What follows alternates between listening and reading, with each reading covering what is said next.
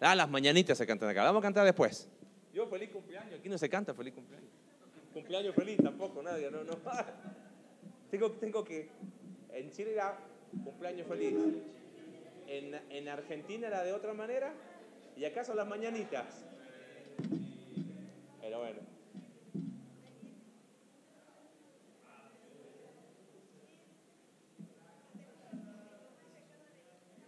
Muy bien. Eh, Alex, ¿quedaron hojitas por ahí? No. No sé si viste por ahí hojitas, ¿no se habían quedado atrás?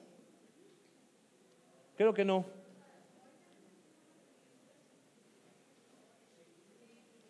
¿Sí? ¿De las de la semana pasada? No.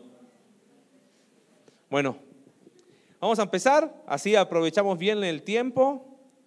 Eh, hoy voy a estar un poquito más quieto, sepa disculparme, eh, eso se llama, diría mi papá, se llama cejuela, ¿ok? Se conoce eso, ¿no? Cejuela juventud, así se llama esa enfermedad, ¿ok? ¿A quién se le ocurre ponerte a jugar a esta altura y a esta edad? Este, ya fui al médico hoy, este, y sí, aparentemente hay un problema en los meniscos, así que mañana tengo que hacer que no sé si dibuje, no hay problema. No, si me puedo mover, es reposo relativo. Pero sí, subir y bajar no, no va a ayudar. Así que me voy a quedar más quietito hoy, voy a estar más, más sentadito. Así que ore por su servidor. Mañana tengo la resonancia y el viernes el pulgar arriba, pulgar abajo, ¿no? Me dijeron que había amputación a nivel de cuello, pero eso, la fealdad no se arregla a esta altura, amigo. ¿Qué va a hacer? ¿Ok?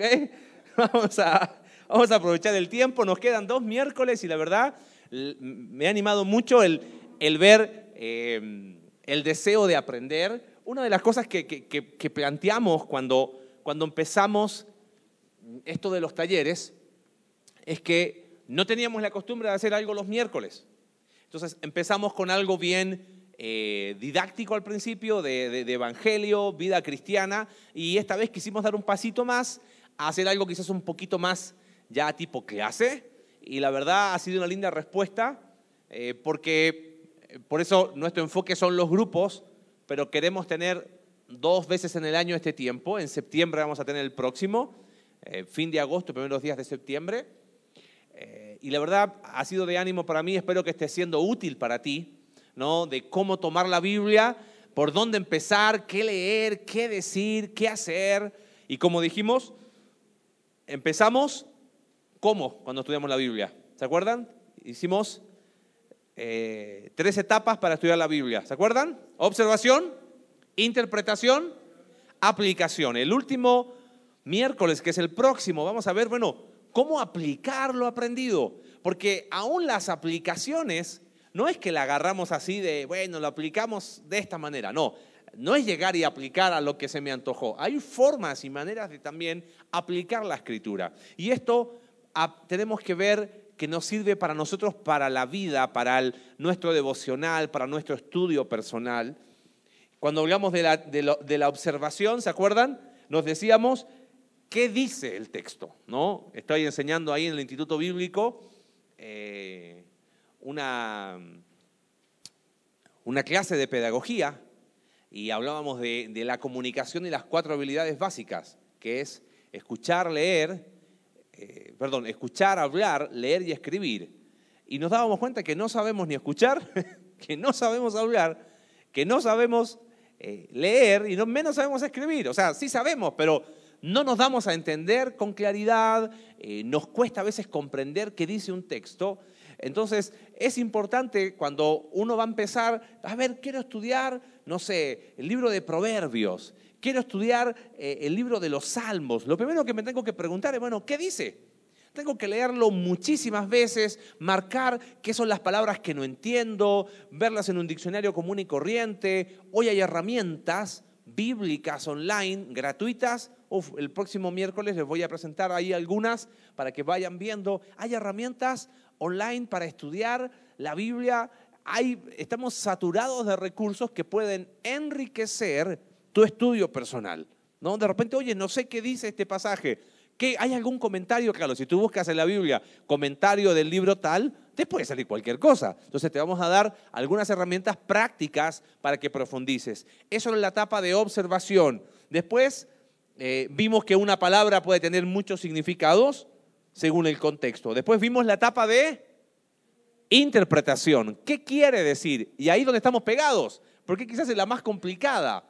¿Qué quiso decir el autor cuando dijo tal cosa? ¿No? Y vimos algunos principios generales en la interpretación, que es lo que estuvimos viendo el, el miércoles pasado, cuando hablamos de quién lo dice, a quién se lo dice, hablamos de eh, la historia, la importancia de el estudio histórico, vimos tres pasajes, ¿te acuerdas? Cantares capítulo 1, verso 5, cuando decíamos morena soy, ¿se acuerdan? Como las tiendas de Cedar, como las cortinas del rey Salomón. Vimos ahí en Isaías capítulo 40 y teníamos que conocer qué pasa con el águila y cómo se interpreta ese pasaje. La segunda herramienta para interpretar, ahí si tienes tus notas, es la gramática.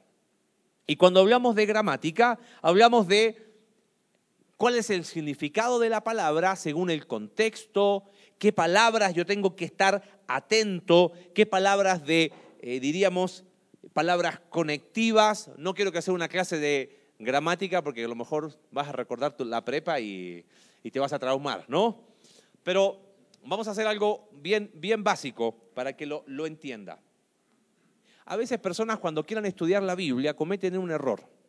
Dicen, se supone, dicen, que el estudio más profundo de la Biblia es el estudio que se hace palabra por palabra. Por eso es un error. Porque cuando tú hablas, no hablas palabra por palabra. A ver, yo quiero comer una pizza. No, voy palabra por palabra. La estructura básica de pensamiento, ¿cuál es? La oración. Y en una oración, tú dices, ah, pero ¿por qué me tienen que enseñar esto para entender la Biblia? Porque mm, uno tiene que buscar la unidad de pensamiento. Una oración. En una oración, ¿qué hay? Sujeto, ¿qué más? Predicado. El sujeto es el que hace la acción que dice el predicado. ¿Cuál es la palabra más importante en una oración? El verbo. Entonces, cuando estamos estudiando un pasaje, lo primero que tenemos que empezar a identificar qué son verbos. ¿No? Verbos, verbos. Ok, perfecto. Entonces, de esa manera yo puedo empezar a ver la unidad de pensamiento. Después veo cuál es el sujeto que está haciendo la acción de qué? De ese verbo. Después tengo que identificar ese verbo en qué tiempo está de forma básica. Si está en tiempo presente, si está en tiempo pasado, si está en tiempo futuro. Mira, piensa esto. ¿Sabe lo que es en el modo imperativo una orden, un comando? Eh, por ejemplo, la Biblia dice, y por tanto les dijo, id y haced discípulos.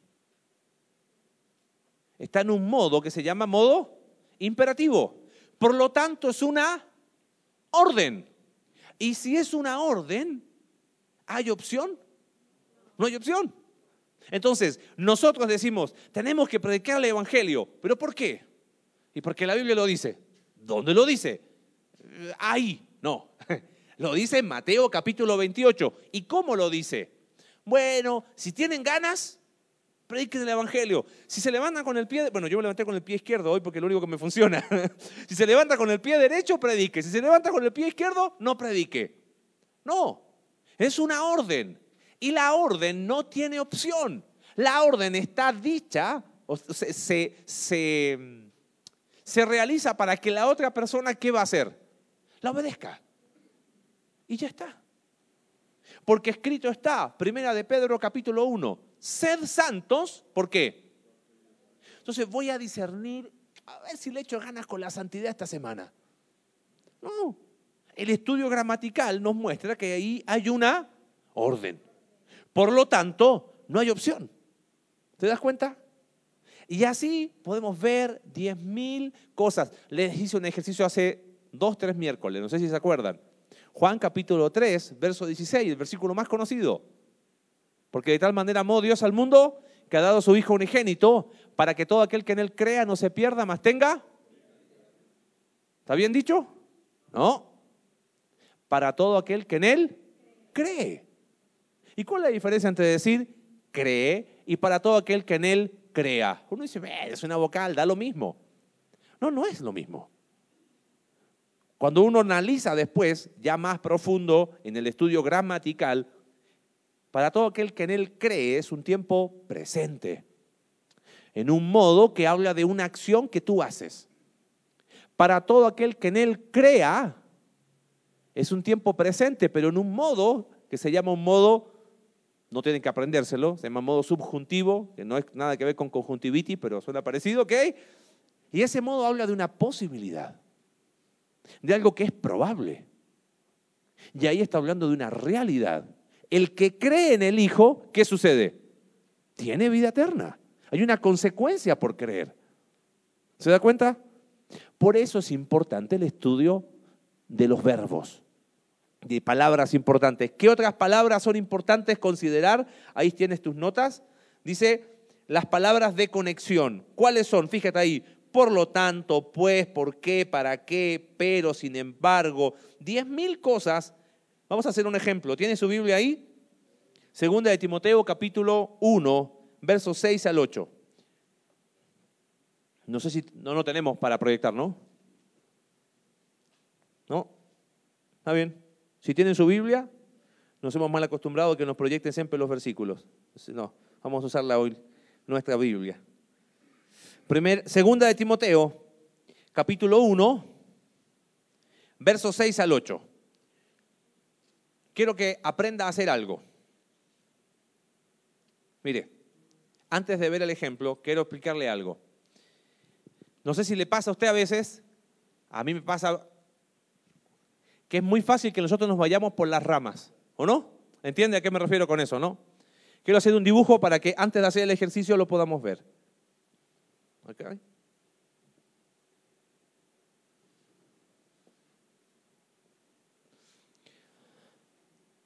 ¿Alguien sabe que estoy dibujando? Un árbol, bien, tiene mucha imaginación, excelente.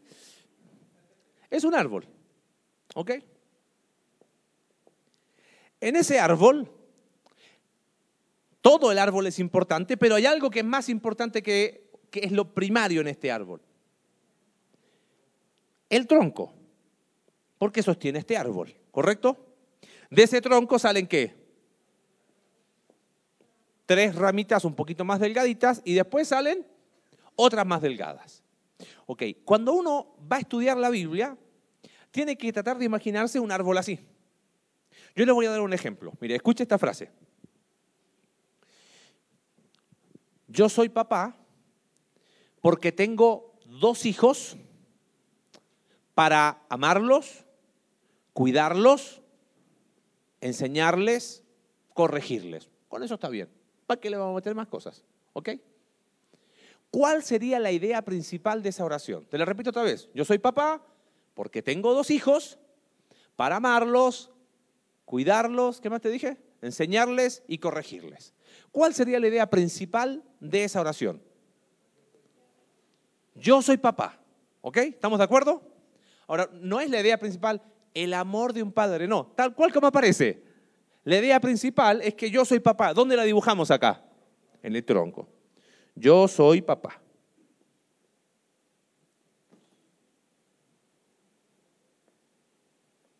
Pensé que estaba mareado. No, no estoy mareado. Ahí está. Ahí quedó bien. ¿Sí? Mira, apoya.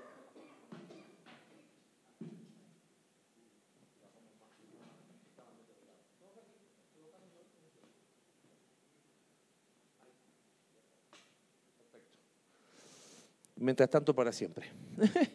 Yo soy papá. Quedó ahí la idea principal, ¿correcto? Bueno, ¿cómo sabemos que sigue otra idea? ¿Qué palabra decía después? Yo soy papá porque tengo dos hijos. La palabra que aparece ahí es una palabra importante, porque ¿de qué me habla ese por qué?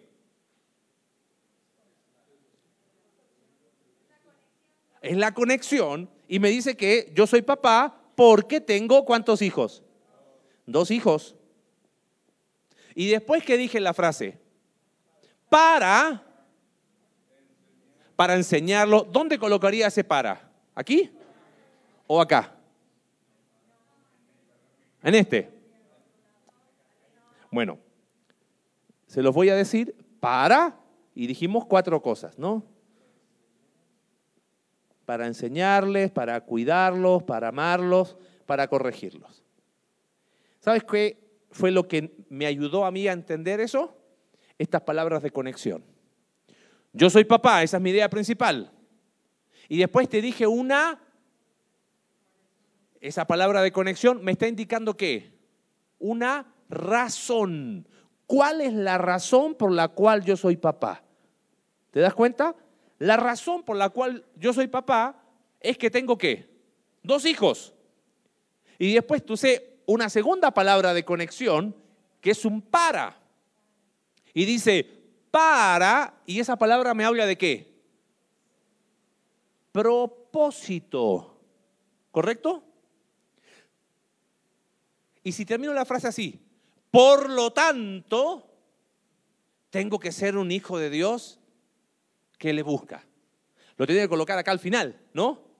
Y ese por lo tanto me está hablando de qué? Como consecuencia de todo lo anterior, tengo que ser así. ¿De qué me sirve eso en el estudio de la Biblia?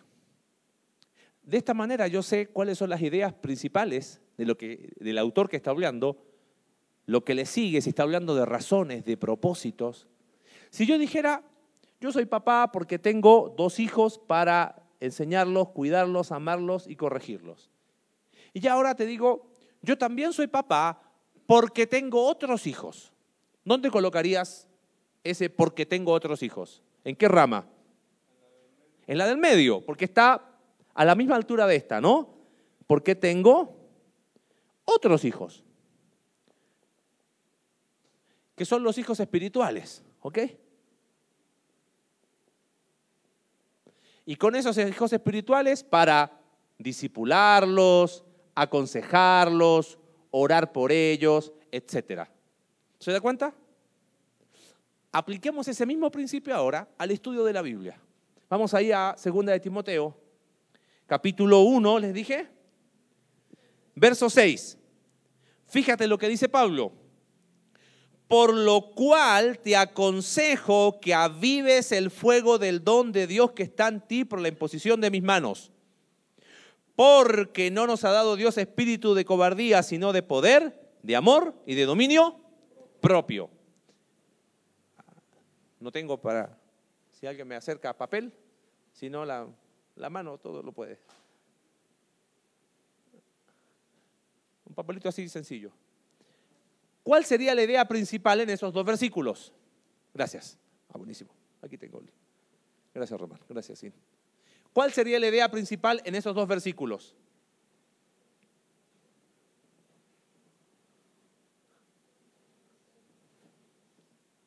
Pablo le está dando un consejo a Timoteo. Ahora usted va a empezar a ver, Imagínense que yo les, pido un favor. ¿Saben qué? Tienen que predicar de esos dos versículos. ¡Chan! ¿Por dónde empiezas? Ya, ¿quién era Timoteo? Toda la observación, ¿no? Eh, ¿Dónde, ¿Quién le escribió Pablo? ¿En qué lugar estaba? Perfecto, pero ahora estamos con la gramática. ¿Cuál sería la idea principal de ese versículo? Si tuviese que colocarla con un número uno grandote. ¿Qué le dice Pablo a Timoteo? ¿Qué le da? Le da un consejo. ¿Y cuál es el consejo? Pablo le dice, aviva el fuego. No sabemos todavía a qué se refiere, no hemos interpretado aún. ¿El fuego de qué? Del don de Dios que está en ti por la imposición de mis manos. ¿Correcto? Ese es el consejo que le da Pablo. Es más, fíjate cómo empieza el versículo. Por lo cual, entonces eso nos relaciona a qué cosa? A una idea anterior. ¿Y qué viene hablando anteriormente? Fíjese que dice el versículo 4 y 5. Me acuerdo de ti porque tú tenías una fe o tú tienes una fe que no fingida. Y esa fe no fingida estuvo primero en quién? En su abuela, después en su mamá y ahora está en quién? en Él. ¿Correcto? Te hago una pregunta. ¿Timoteo tenía una fe fingida o una fe no fingida? no fingida. ¿Está bien? Entonces, Timoteo, ¿está bien o está mal? Está bien. Entonces, este consejo, ¿por qué le dice eso? ¿Uno da un consejo cuando alguien está mal? ¿O uno también puede dar un consejo cuando alguien está bien para que te mantengas bien? ¿Se da cuenta? El consejo es, aviva el fuego del don de Dios que está en ti. ¿Qué dice el versículo siguiente? Porque, y eso nos marca de qué? Razón. Entonces aquí vendría a ser el tronquito que salía de acá. ¿Cuál es la razón? Porque Dios no nos ha dado un espíritu de qué? Podríamos dividirlo así. De cobardía. No nos ha dado un espíritu de cobardía, ¿no? Después esa palabra, si no, ¿qué nos marca? ¿Qué nos significa esa palabra si no? Un, ¿qué cosa? ¿Alguien dijo ahí? ¿Consecuencia? ¿Qué es? No, es una palabra que nos conecta, pero ¿qué, ¿qué, nos indica? Mira, puedes optar por esto si no está esta otra opción. Hay un contraste. ¿Se da cuenta? Que Dios no nos ha dado espíritu de cobardía. ¿Y que sí nos dio? Nos dio espíritu de poder, de amor y de dominio propio. Entonces, si tú quieres, yo te digo, ¿cuál es la idea principal de esos dos versículos? Ah, el que, el dominio propio. Ah, no es la idea principal. ¿Cuál es la idea principal? Que avive el fuego. Ahora, no tienen que saberlo ahorita, pero si uno empieza a estudiar un poquito más, ¿sabes cuál es la idea de avivar el fuego ahí? Es una sola palabra en el idioma griego. Y es la idea, ¿ves cuando uno hace un asado? ¿Qué hace cuando uno coloca el carbón? Soplarlo para que la llama se mantenga viva. La palabra que usa ahí en el idioma griego es una sola palabra y es la idea de mantén sopladito el fuego. Que no se apague esa pasión que está en tu corazón, Timoteo. No significa que se estaba apagando. Porque ¿qué le había dicho antes? Que él tenía una fe que... Mire, Dice, ¿y de qué me sirve eso? Él tenía una fe genuina. Es que, ¿sabes qué? Hay cada persona que agarra la Biblia para enseñar cualquier cosa. Timoteo era un niño tímido. Y Timoteo no tenía idea de nada. Y Timoteo era un mocoso. Y Timoteo aquí. Y por eso Pablo le tiene que decir, aviva. Y por eso avívate. Tiene una fe no fingida. ¿Te das cuenta? Era la mano derecha de Pablo. Pero Pablo le está diciendo, no tenemos el tiempo de ver el resto del capítulo, Timoteo, ¿sabes qué? ¿Te acuerdas de fulanito de tal que estuvo con nosotros? Ya no está. ¿Te acuerdas de fulanito de tal? Ese está teniendo una fe fingida. Timoteo, tú no. Entonces, ¿sabes qué tienes que hacer para mantenerte firme? Hay que tener encendida el fuego. ¿Y qué es ese fuego del don de Dios que está en ti por la imposición de mis manos Busco en un diccionario manos, adivina qué significa. Manos. Entonces voy a primera de Timoteo y ese concepto de imposición de manos tiene que ver con el llamado que tiene Timoteo al ministerio como pastor en la iglesia en Éfeso. Timoteo, no tires la toalla. Timoteo, mantente firme. Porque sabes qué? Los que se están retrocediendo son cobardes. Y Dios no nos ha dado espíritu de qué? ¿De qué nos ha dado? De poder. Y ese, ese esa palabra poder es, tenemos la capacidad de mantenernos, de amor y de qué más. Entonces, ¿sabes qué? Si alguna vez escuchas a alguien, no, es que Timoteo era un pobre, no, no era nadie, pobre tipo. Era la mano derecha de Pablo. Pero claro, estaban todos abandonando y de repente Pablo, su última carta se le dedica a su discípulo amado, le dice, Timoteo, tú no. Sí, los demás, pero tú no, porque en ti hay una fe que es genuina, no es una fe fingida. Manténla viva. ¿Te das, cuenta cómo nos ayuda a identificar estas palabras? Bueno, vamos a un segundo ejemplo. Segunda de Pedro, capítulo 1, verso 5 en adelante. Segunda de Pedro.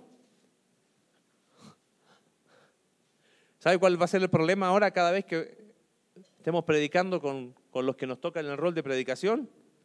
Vamos a tener jueces cada vez más, más exigentes, ¿no? Ah, vamos a terminar el domingo y me decir, hey, te saltaste esa palabra de conexión. Híjole, va a estar intenso eso. Pero bueno, esa es la idea, ¿ok? Vamos a hacer el mismo ejercicio ahora, pero con este pasaje. Fíjate, dice,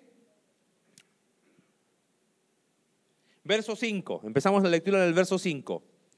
Vosotros también, Pedro le está escribiendo a este grupo de personas, poniendo toda diligencia por esto mismo, añadida a vuestra fe. ¿Cuál sería la idea principal ahí entonces? Debo añadir a qué? Debo añadir a mi fe. Ahora, está hablando a personas creyentes. No es que necesitamos más que fe. Te está diciendo, tu fe tiene que crecer.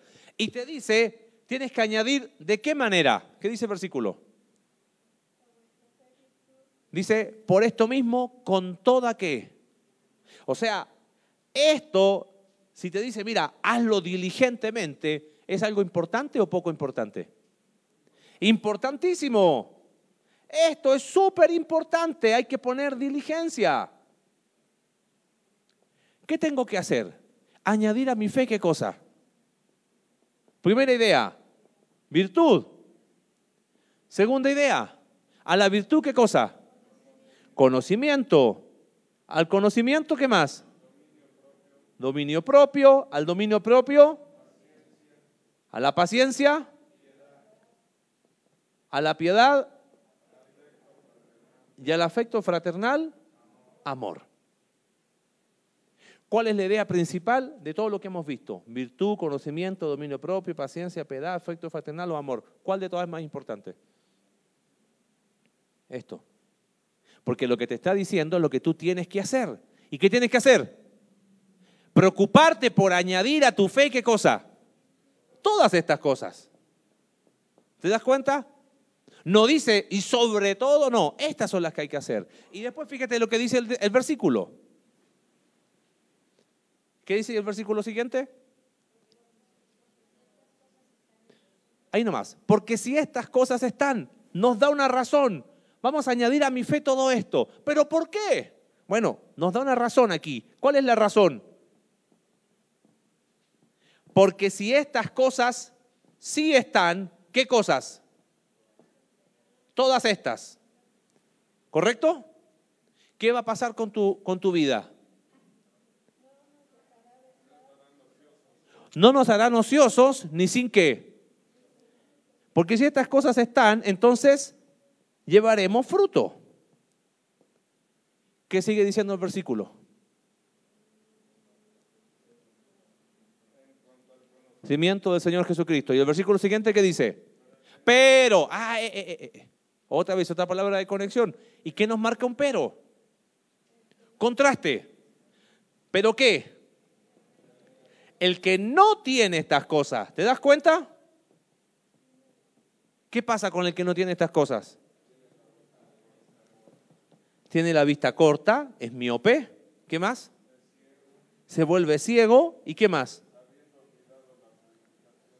Y olvida que ha sido salvo. Ahora, mírame acá un segundo. Estás haciendo tu devocional en Segunda de Pedro. Estás leyendo Segunda de Pedro capítulo 1.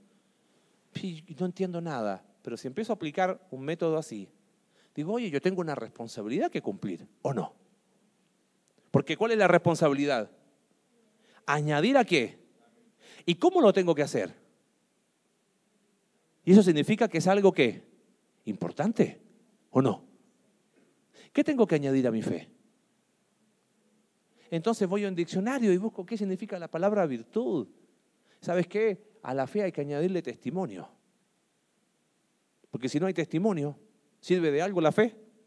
Yo puedo decir que tengo fe, pero si no tengo testimonio. Y a la fe hay que añadirle qué? No, no importa, yo estando bien con Dios, si soy un ignorante no importa, Dios no bendice la ignorancia.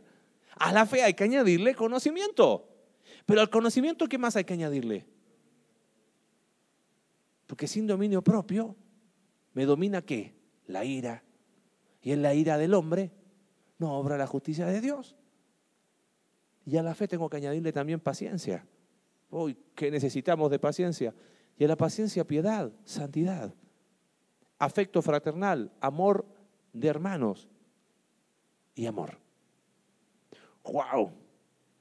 Tengo mucha chamba, parece, ¿no? En la vida cristiana. Y eso lo puede lograr usted solito. ¿Se da cuenta? No tiene que, no estoy hablando mal, no tiene que necesariamente hacer una predicación de YouTube, no tiene que ser necesariamente un libro, no tiene que ser necesariamente el domingo. Estas son herramientas para que usted empiece a leer la Biblia y empiece a descubrir las verdades espirituales. Porque si esto está, ¿qué va a pasar? ¿Qué va a haber? Fruto. No voy a estar ocioso. Ah, pero si esto no está, obviamente voy a estar sin fruto y me va a pasar todo esto. Entonces de repente yo digo, oye, con razón, de repente siento que mi vida no avanza. Y bueno, puede ser porque esté faltando estas cosas y no estoy cumpliendo mis responsabilidades. Miren, se lo hemos dicho muchas veces y lo vamos a seguir insistiendo. ¿Cuál es la autoridad de esta iglesia? la palabra de Dios. Si no está en la palabra, no está en ninguna parte. Tiene que estar en la palabra. Entonces, cuando abrimos la palabra y la palabra nos muestra una verdad y no estamos de acuerdo con lo que nos dice, usted enójese con la Biblia, pues no conmigo. Pero para eso usted necesita tener paladar. Mire, si ha comido siempre los mismos tacos y son malos, ¿usted qué va a pensar? que son los únicos que existen. Ah, voy a mi taquería de siempre. ¿Y cómo son? Tan buenos.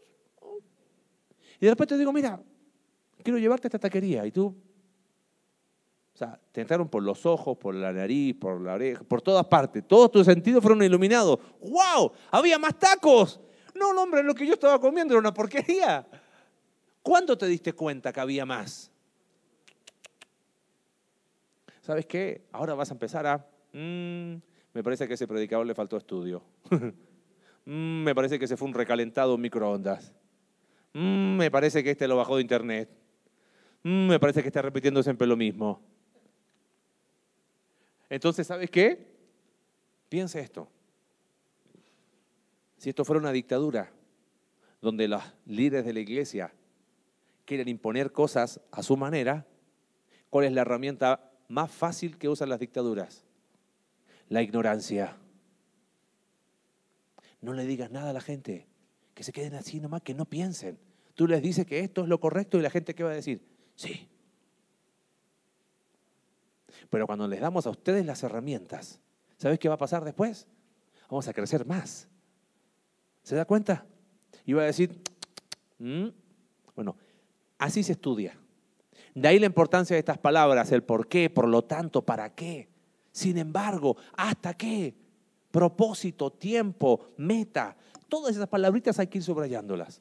¿Preguntas hasta ahí? ¿No? Quiero aprovechar el tiempo porque si no se nos va a ir muy rápido. Ya se nos fue bastante rápido. Aquí voy a ir muy rápido, ¿eh? No, solamente quiero ayudarte a ver algunas cosas. Acompáñame al Salmo 139, por favor.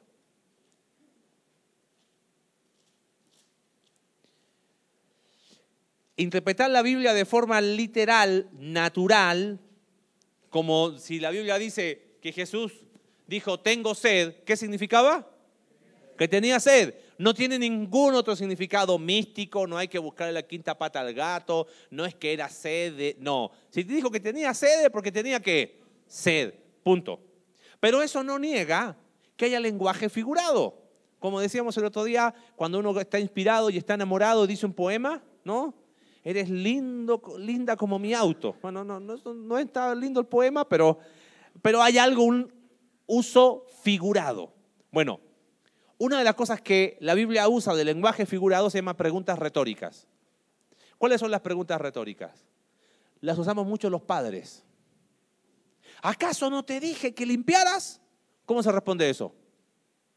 Sí. ¿Acaso yo estoy aquí? La respuesta está implícita en la pregunta. Vamos a ver un ejemplo. Fíjese en Salmo 139, versículo 7. ¿A dónde miré de tu espíritu? ¿Cuál sería la respuesta? A ninguna parte.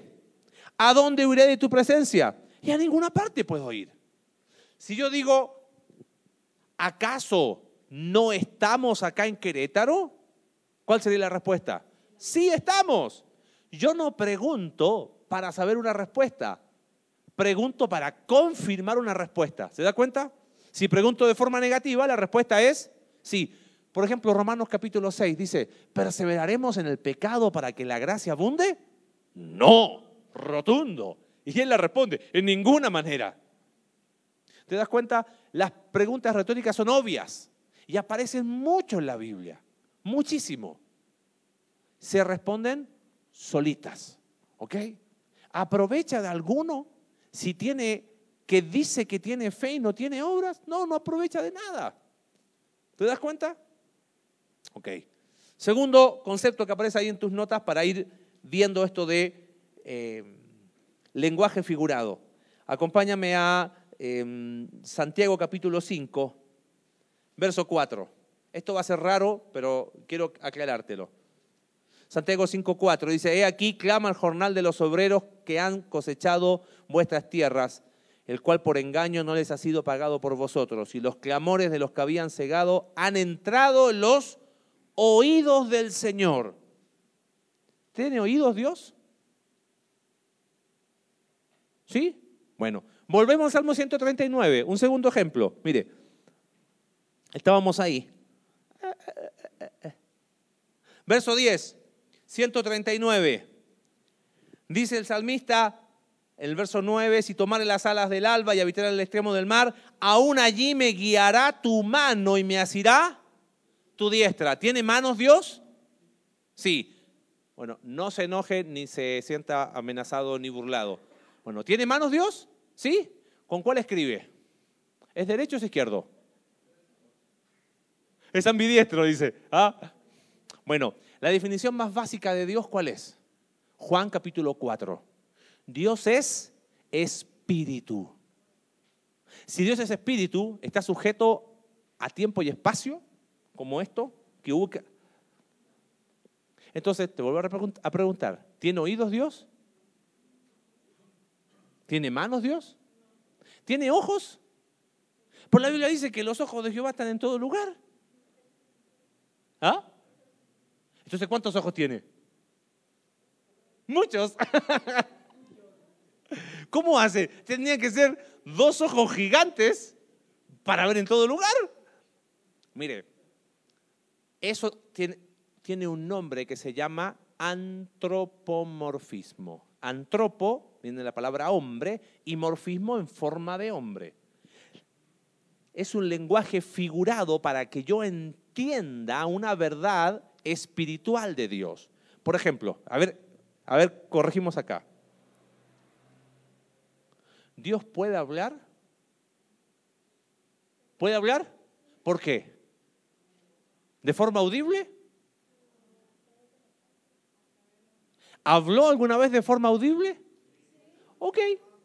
Se escuchó la voz que dijo, este es mi hijo amado, en quien tengo. Entonces, ¿Dios tiene boca?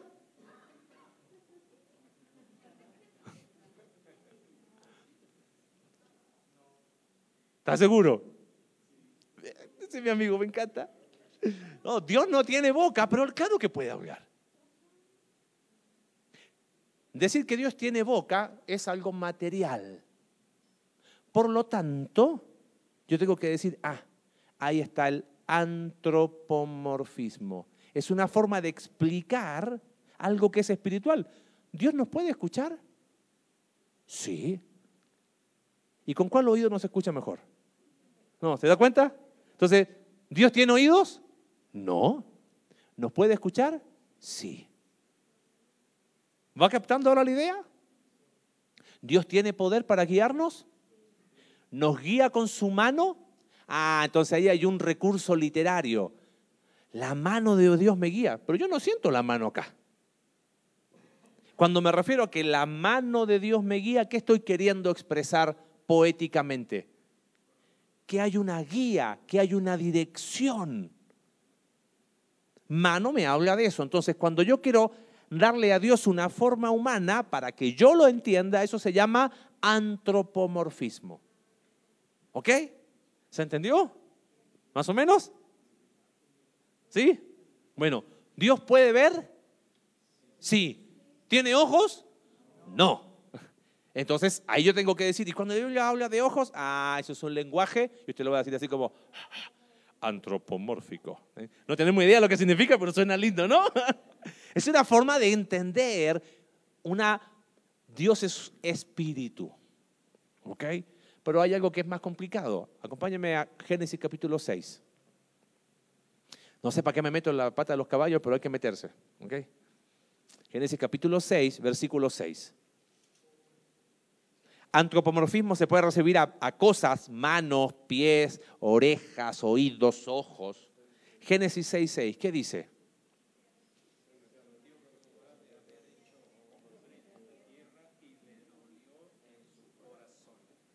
¿Cuál es el problema con ese versículo? Ahora hay un lenguaje poético que le dio el corazón, pero no te llama la atención lo primero que dice. ¿Qué versículo tú has conocido que queda por ahí?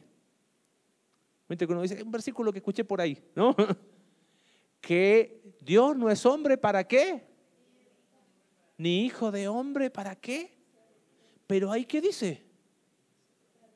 ¿Qué hacemos? ¿Y ahora? ¿De qué nos disfrazamos, amigo? Bueno, antropomorfismo no solamente se refiere a partes del cuerpo, sino también a acciones. Cuando uno se arrepiente de algo, ah, cuando le duele algo, ¿cómo el autor de Génesis puede expresar lo que sintió el corazón de Dios? Y dice, pero el corazón, estamos hablando del el centro de su ser cuando vio que su creación lo único que hacía era violencia. ¿Cómo describir esa sensación en términos humanos? Se arrepintió. ¿Se da cuenta? No hay contradicción. Es una forma de expresar algo que un hombre hubiese sentido, porque la Biblia expresa un lenguaje, la Biblia está escrita para quién? ¿Para Dios o para nosotros? Para nosotros. Entonces trata de explicar verdades espirituales en términos humanos. Entonces, en ese caso, el antropomorfismo aplica no solo a una parte física, sino a una acción de Dios. Pero no es que Dios se arrepiente, fue la forma de expresar, porque si se hubiese arrepentido, ¿sabes qué hubiese hecho Dios?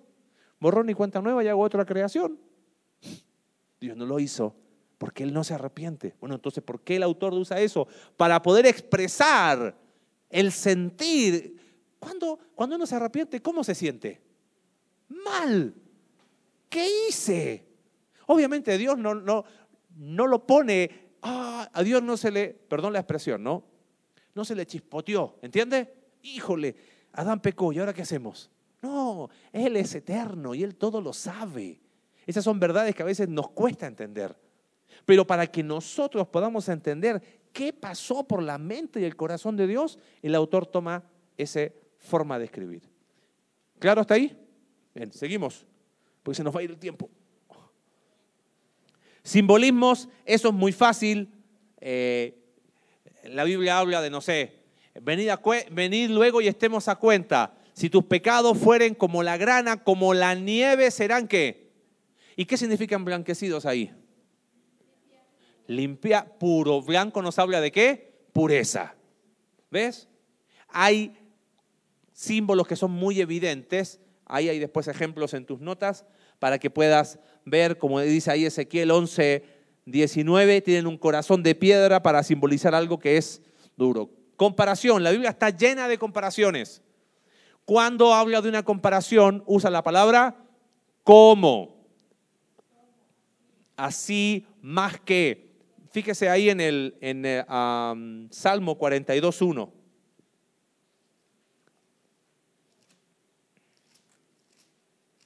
¿Qué dice el Salmo capítulo 42, verso 1?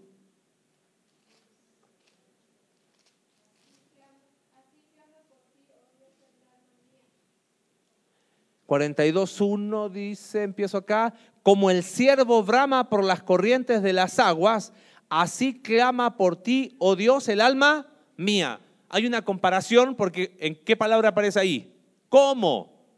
Entonces, para entender esa comparación, a veces lo hemos cantado como el siervo y brama por las corrientes de las aguas. ¿Y qué significa eso? Suena lindo, ¿no? Así clama por ti, oh Dios, el alma mía. ¿Qué tengo que hacer para interpretar ese versículo? Hay una comparación. Está comparando que así clama por ti como brama el siervo por las corrientes de las aguas. ¿Qué tendría que hacer para entender ese versículo? ¿Qué tengo que estudiar ahí? ¿Qué es el bramido del siervo? Aparece con C, es un animalito, no es el siervo de esclavo. ¿Qué es el bramido del siervo por las aguas? Lo hemos cantado y recantado, no tenemos idea qué significa, ¿no? ¿Sabe cuál es el bramido del siervo en el agua? ¿Ah? Necesidad. ¿Y sabes cuándo la usa? Se acerca al agua y ocupa la corriente del agua y hace un ruido para llamar, ¿sabes a quién? A su pareja. ¿Qué está expresando entonces el salmista? Yo quiero tener comunión con quién? Con Dios. Cambia totalmente el panorama. Claro que sí. Entonces el autor toma un ejemplo de la naturaleza, que así como busca a su pareja el animalito, yo clamo, pero para tener comunión con quién? Con Dios. No, pero nuestra comunión con suerte dura dos minutos y leo el versículo y ya se acabó. ¿Se da cuenta? Y la Biblia nos muestra ejemplos. La comparación, para entenderla tengo que estudiar a qué lo está comparando. Y hay comparaciones que no usa la palabra como. Se llama metáfora. Por ejemplo, cuando Jesús dice, yo soy la puerta. ¿Se acuerdan que lo vimos? No es que Jesús se ponía así. Es como que dijera, yo soy como la puerta. Pero como que pierde dinamismo, entonces se omite esa palabra y se, yo soy la puerta, el que por mí entrare, ah, pero a ver, eso tiene que llamar la atención. Eso es algo diferente, ¿qué quiere significar? Y ahí me meto, ¿ok? Quiero que terminemos con dos cosas nomás, la hipérbole y después quiero hablar de parábolas. ¿Qué es una hipérbole? ¿Sabe lo que es? Vaya a Juan 21, 25 es una exageración evidente para captar la atención, para impresionar, no para engañar. Fíjate, verso 25, 21-25, ¿qué dice? Dice, hay también otras muchas cosas que hizo Jesús, las cuales si se escribieran una por una, pienso que ni aún en el mundo cabrían los libros que sabrían describir ese versículo nos muestra una verdad. ¿Cuál es la verdad? Que Jesús hizo cuántas cosas? Muchas. Ahora, ¿cuántas muchas más hizo? Muchísimas. Ahora, te hago una pregunta. Si tuviéramos todos los libros del mundo y pudiéramos escribir todas las cosas que hizo Jesús, ¿entrarían? No. Oye, pero en realidad, no, está exagerando Juan. ¿Se da cuenta? Está exagerando para decir, si usted no lo sabe, Juan relata siete milagros de Jesús, nada más. Porque lo hace con una intención. Entonces él termina diciendo, ¿sabes qué? Que hizo tantas más cosas que si tuviera todos los libros del mundo, ni siquiera ahí caben. Oye, pero si pusiéramos, y nos falta, ¿no? El que empieza así, como que se va por la tangente. Y si pusiéramos en filita todos los libros, ¿entrarían? No, no, no, no, no está, no está queriendo decir eso Juan. Quiero terminar hoy, antes que se nos vaya el tiempo, con algo muy importante que son las parábolas. Vaya a Lucas capítulo 15, por favor. Una parábola muy conocida. La parábola del hijo pródigo. ¿Por qué quiero meterme en las parábolas? Porque tristemente las parábolas se han usado para enseñar cosas que la Biblia no dice. ¿Qué es una, o te voy a decir al revés, ¿qué no es una parábola? ¿Qué no tienes que hacer con una parábola? no tienes que estar buscándole significado a todo lo que dice la parábola. A no ser que Jesús mismo lo diga. Por ejemplo, él cuenta, en realidad no es una parábola técnicamente, eh, tiene otro nombre, pero él dice, por ejemplo, yo soy la vid, vosotros los pámpanos, mi padre es el labrador. Él le está dando significado. Pero en una parábola, las cosas no tienen un significado una cada una. ¿En qué consiste la parábola de hijo pródigo? No nos da el tiempo de leerla. Dice que un hombre tenía qué? Dos hijos. Y el menor de ellos le dijo, padre, dame qué cosa? Mi herencia. Se la dio, la despilfarró, consumió todo. Cuando quiere, dice que deseó comer la comida de los cerdos. Dice, ¿qué estoy haciendo? Mi padre tiene en, su casa todo esto ¿qué hago aquí? Ya sé lo que voy a hacer. Volveré, pediré perdón. Va, cuando el padre lo ve de lejos, corre a él, lo abraza, lo besa, el hijo le dice, Padre, he pecado contra el cielo y contra ti, no merezco ser llamado tu hijo. ¿Y el padre qué hace? Lo abraza. Le dice, este que era mi hijo muerto, ha resucitado, hace una fiesta. Le pone un anillo, manda a matar un animalito, hace unas carnitas ahí ¿Y cómo termina la parábola? Se pone celoso el hermano mayor. ¿Correcto? Y le dice, oye, este despilfarró todo y yo que he estado aquí. Y el padre le dice, oye, todo lo que, lo que tienes, ¿acaso no es tuyo también? Alégrate por tu hermano que estaba muerto y ahora está vivo, que estaba perdido y ha sido encontrado. Muy bien, ¿A quién simboliza el padre en esa parábola? Ok. ¿Quién sería el hijo menor? ¿Nosotros quiénes? ¿Los que somos hijos de Dios y pecamos o los que nunca han conocido de Jesús?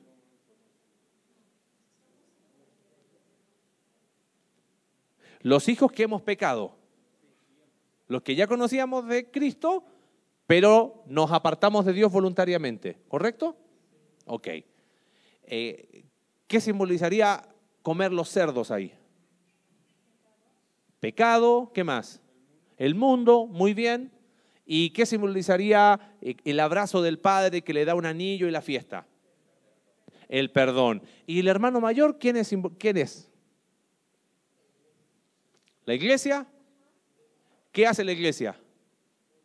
juzga, este pecador, ahora que viene y todos le hacemos la fiesta, ¿no? Muy bien. No.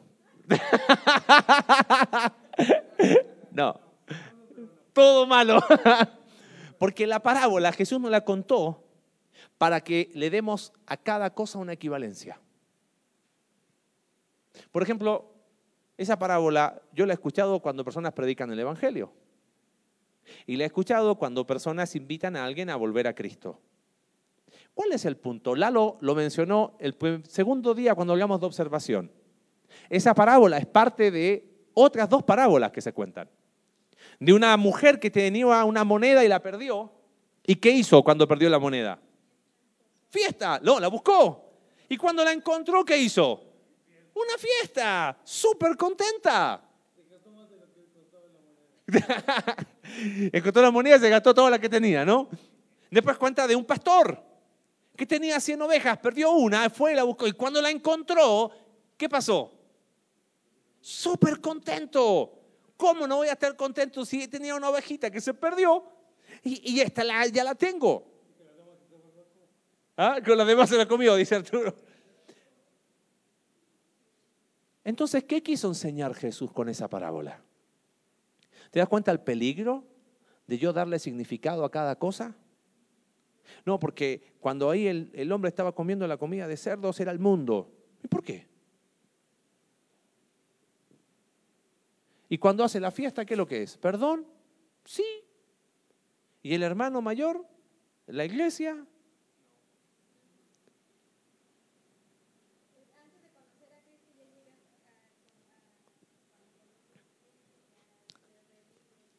Miren, ¿en qué capítulo de Lucas está esa parábola?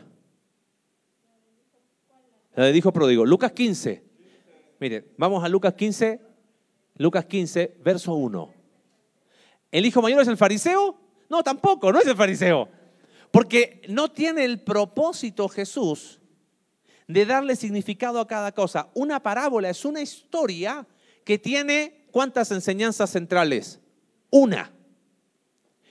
¿Puedo ver detalles? Sí, pero tiene una verdad central. ¿Cómo podemos descubrir bien esto? Fíjate cómo empieza el capítulo. Se acercaban a Jesús, ¿quiénes? Publicanos y pecadores. ¿Y cuál es la reacción cuando llegan publicanos y pecadores? ¡Ay! No me toque, que me, contamina, ¿no? Llegaban para oírle y los fariseos y los escribas murmuraban diciendo, este con pecadores, a pecadores recibe y más encima con pecadores come. Los publicanos y los pecadores, ¿cuál era su condición espiritual? Perdidos. Ellos estaban perdidos. Y Jesús vino a buscar y a salvar lo que se había perdido. Entonces estos que estaban perdidos venían a estar con Jesús. ¿Y qué pasaba con los fariseos? Se escandalizaban. Porque más encima, no solamente decía, los recibe y más encima se van a comer a los tacos con ellos. Jesús invitaba a los, bueno, no había tacos, pero esa es la idea, lo invitaba a comer. Ellos estaban perdidos y Jesús los recibía. Entonces Jesús cuenta esta parábola con un propósito, enseñarle a quién. A estos fariseos y escribas que estaban teniendo la actitud incorrecta. Porque cuando yo tengo una moneda que se pierde y la encuentro, ¿cómo me pongo? Feliz. Seguramente los fariseos que estaban escuchando, y yo también. Si yo tengo una oveja que se pierde y la encuentro, ¿cómo te pones? Feliz, yo también. Y cuando tienes un hijo que se pierde y vuelve, ay, los fariseos entendieron, aunque no lo aceptaron. ¿Se da cuenta? Las parábolas no tienen un significado, una cosa. Mire, ¿sabe por qué? Vamos a ver un último ejemplo. Ahí mismo en Lucas, capítulo 16.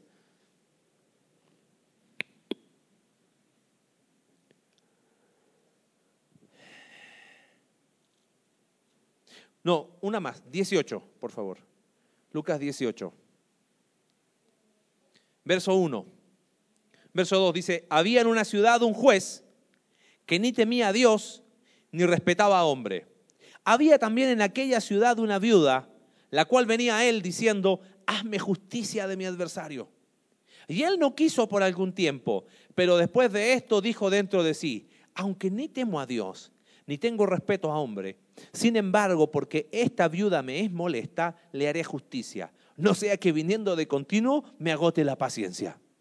Y dijo el Señor, hoy lo que dijo el juez injusto.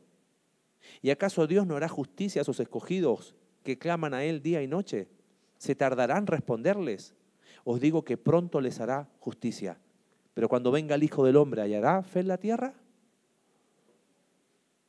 ¿Quién es el juez injusto? Ya no quieren hablar, ¿no? ¿Quién es el juez injusto? Hagamos el ejercicio. Si interpretáramos la parábola como dijimos recién que se hacían, ¿quién sería el juez injusto? Dios. ¿Quién sería la viuda? Nosotros. ¿Cuál es el problema de interpretar así? ¿Cómo Dios va a ser un juez injusto? ¿Te das cuenta? Por eso las parábolas no se estudian así. Las parábolas hay una idea central. ¿Y cuál es la idea central ahí? Yo intencionalmente omití un versículo recién. ¿Cuál vendría a ser? El 1.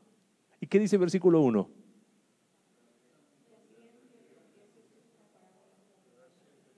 Sobre la necesidad de qué. ¿Y hacerlo de qué manera? Siempre, sin desmayar. Claro, ahí está la idea. Entonces Jesús le dice, ¿saben qué? Gente, tenemos que orar. Y en vez de decirle, tienen que orar de día, tiene, les cuenta una historia más didáctico. Había un juez injusto. que sabes qué, ni temía a Dios, ni le interesaba. Y había una viuda. Y dale, que dale, y dale, que dale, y dale, que dale. ¿Y sabes qué es el juez injusto? Me tiene hasta acá. Pero yo no quiero que me agote la paciencia. ¿Sabes qué? Le voy a dar lo que quiere. Entonces Jesús dice, ¿acaso Dios no hará también con sus hijos que claman día y noche? ¿Entiendes? O sea, si el juez injusto hizo eso, ¿cuánto más lo va a hacer qué? Nuestro Dios. ¿Y nosotros qué hacemos con la oración? La usamos para el desayuno, para la comida y para la cena. ¿Te das cuenta? Y para los problemas. Señor, en el nombre de Jesús, cruz para el cielo y vamos para adelante. Y así no funciona. Si podemos terminar hablando de oración, Dios responde conforme a su voluntad y en respuesta a la oración de su pueblo. Ahora fíjate qué termina diciendo. Cuando venga el Hijo del Hombre, ¿hallará qué cosa? ¿Hallará fe en la tierra? Es una pregunta. ¿Qué tipo de pregunta? ¿Hallará? No. ¿Por qué no oramos? Mira, entendió cómo se interpretan parábolas. El próximo miércoles vamos a ver cómo se aplica. Estudié observación, interpretación, pero Biblia que no se aplica no sirve. El otro día estábamos escuchando con Alex unas reflexiones de unos pastores la Biblia que no se aplica no sirve. Pero yo no puedo aplicar si no interpreto correctamente. Porque si no es aplicar, bueno, eh, como, eh, no sé, como David tiró cinco piedras, yo elijo cinco promesas, no, nada que ver, estoy aplicando cualquier cosa. Pero permítame hacer una... ¿Cómo, cómo deberíamos interpretar la Biblia en esto? Estamos hablando de oración. A ver, ¿La oración es un mandato de Dios? Sí, orad sin cesar. ¿Qué significa orad? Es un mandato. Sabemos que la oración es una herramienta que Dios nos da, ¿correcto? Perfecto. ¿Sabemos que Dios responde a la oración de su pueblo? Sí. Si sabemos todo eso, ¿por qué no oramos? Imagínate que yo vengo a hablar con ustedes y les quiero decir, miren, Vamos a hacer un estudio de la oración. Me estoy adelantando el próximo miércoles para que tengan tarea. Vamos a hacer un estudio de la oración. Ok, la oración es buena, la oración es bonita, la oración es benevolente, la oración es bíblica, la oración es eficaz, la oración está buena, la oración Jesús nos dejó ejemplo, todos los profetas oraron. Entonces, ¿sabes qué? Está muy bueno, tenemos que orar más. ¿Y tú te fuiste exactamente igual como qué? ¿Qué tendríamos que hacer? Orar, perfecto, pero tendríamos que hacernos las preguntas correctas. Y la pregunta, ¿sabes cuál es? Vamos a responder el próximo miércoles, para que entiendan cómo se aplica. Si yo sé que la oración es una bendición, si yo sé que orar es un mandato de Dios, aun si yo he visto que Dios responde la oración de su pueblo, la pregunta para nosotros cuál es? ¿Por qué tú y yo no oramos como deberíamos orar? ¿Qué razón hay en lo profundo del corazón para no orar? Fe. Rasquemos un poquito más. Próximo miércoles, siete y media, vamos a ver cómo se hace una correcta aplicación. Se empieza por estas preguntas. Por ahí vamos a empezar. Amados, yo les agradezco que hayan tenido la paciencia de cada miércoles venir. Es una forma diferente de aprender, porque no te estamos, como dice el proverbio chino, no te estamos dando peces, te estamos enseñando a qué? A pescar. Y que eso es lo más difícil. Pero la idea es que tú te animes ahora, ah, a ver, voy a empezar a leer las parábolas. Anímate, de repente uno tiene tiempo libre, ¿qué voy a hacer? Netflix, no, agarra y lee, no da alergia, ¿ok?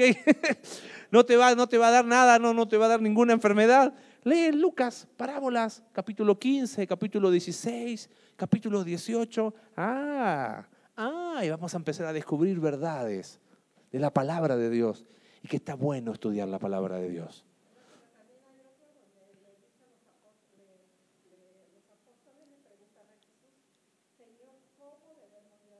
Ah.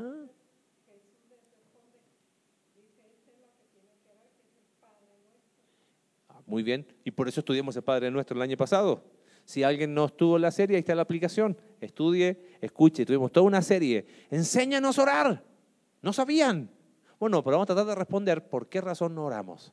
¿Qué es lo que hay en lo profundo del corazón? Para poder hacer una buena aplicación. ¿Ok? Amados, gracias por su tiempo. ¿Preguntas? ¿No? Mire,